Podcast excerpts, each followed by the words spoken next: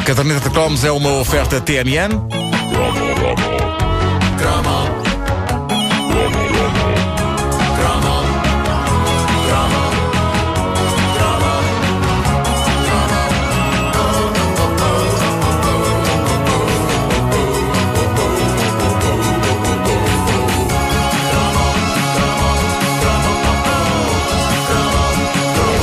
É sempre divertido quando ouvintes da caderneta, homens feitos, mulheres feitas, vão à zona de discussões da página oficial da caderneta de cromos no Facebook e soltam o petis rebelde que há neles, recordando verdadeiros atos terroristas do passado. Uma das discussões que está a acontecer diz-me bastante porque uh, trata-se de um ato de rebeldia que eu, que era um tipo acanhado e que vivia no terror de ser apanhado a fazer alguma coisa errada, eu levei a cabo. Sim, Prevaricaste? Prevariquei, meus amigos, em petis. Eu não era só uma vítima. Às vezes eu exercia o terror.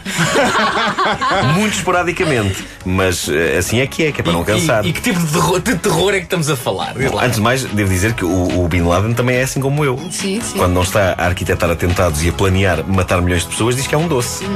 Os amigos conhecem-no como Barbinhas. Só a frase, o Bin Laden é assim como eu, epá, é assustador. Sim. Mas sim, Eu falo-vos desse verdadeiro clássico, tão praticado na década de 80 na zona de Benfica, que é o toque aleatório de campainhas de prédios só para chatear. Sim, Epá, acho que isso não era só em Benfica, isso era em todo lado, pá, é uma praga. Sem dúvida. Um, um ouvinte nosso, o Paulo Silva, descreve esse desporto tão bonito de uma Desporto? forma ah, muito nítida. Eu fazia desporto na altura, era isto. Ah, e trouxe-me.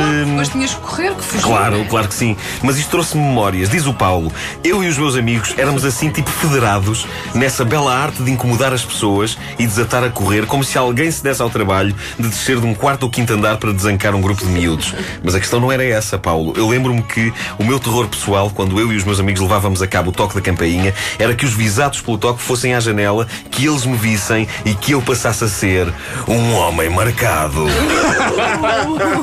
Era tramado ser um homem marcado em Benfica, porque não é assim tão grande. Uma pessoa não pode viver muito tempo escondida num canto em Benfica. Por isso havia que saber correr. Eu não sei que vertigem de adrenalina é que aquilo me dava, até porque possivelmente lá em cima, no andar para onde tocávamos, o que acontecia era alguém ir à porta, levantar o intercomunicador, dizer quem é, quem é, nada e voltar à vida dela porque ninguém responde. Mas, meu Deus, como era inebriante a sensação de cometer um crime. Um crime, cometer o ato de maçar. Pois exato, é mais isso. Maçar liberta. Maçar liberta. Diz o Paulo, existiam graus de dificuldade e logo de coragem associados aos diversos tipos de campainha. E isto é verdade, era uma arte. Eu não sei como é que se fizeram filmes sobre boxe, como é que nos anos 80 chegou a haver um filme do Stallone sobre braço de ferro, lembram-se? Claro, over, sim, over the top. E nunca ninguém fez um grande filme sobre a arte de tocar as campainhas só para chatear. E o Paulo continua, diz ele. Quem tocasse para um quarto ou quinto andar era de uma coragem mediana. Quem chateasse um sexto ou sétimo ou por aí acima era mais a atirar para o menino. E depois quem tocava para os andares mais rasteirinhos pá, era um grande maluco. Sim. Portanto, quanto maluco. mais baixo o andar, maior Claro, o risco. claro. não é? Mais A ao alcance da vista, não A grande bomba Tu era, tocavas, era pai, no tocar... 18º? Sim, que Benfica há prédios muito altos.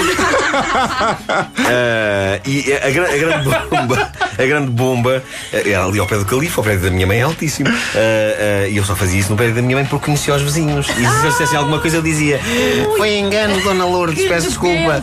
E lá voltamos à Dona Lourdes. Queria tocar à porta do segundo e toquei para o décimo quarto.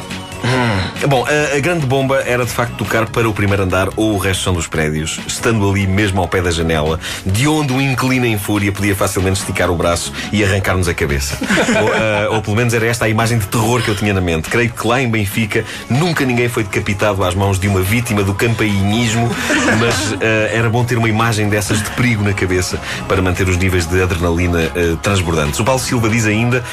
Para estourar completamente os limites da doideira, quem tocava numa campainha com vídeo ao porteiro, aí sim era o rei da rua durante pelo menos uns dois dias. Ou alguém se lembrar de uma parvoeira maior.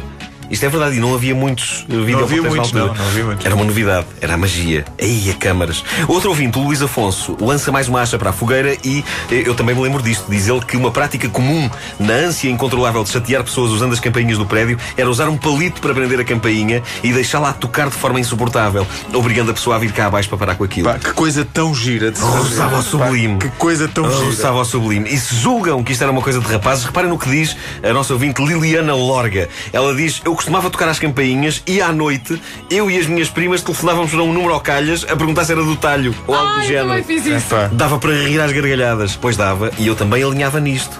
Mas ia mais longe. Eu e uns amigos ligámos para várias casas uma tarde, fazendo um inquérito exaustivo sobre pornografia. Dizíamos que éramos da televisão e que estávamos a sondar as pessoas sobre a possibilidade da RTP reservar uma parte da sua emissão para a transmissão de filmes para adultos.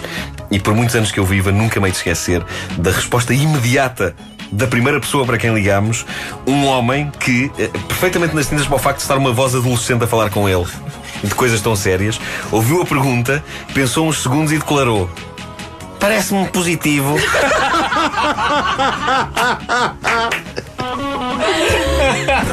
foi, foi, foi muito bonito. Pá, tenho tantas saudades de campainhas. Vou fazer isso esta tarde. Força, vamos todos. Caderneta de Cromos com o Nuno Marco, disponível em podcast em radiocomercial.clix.pt numa oferta TMA.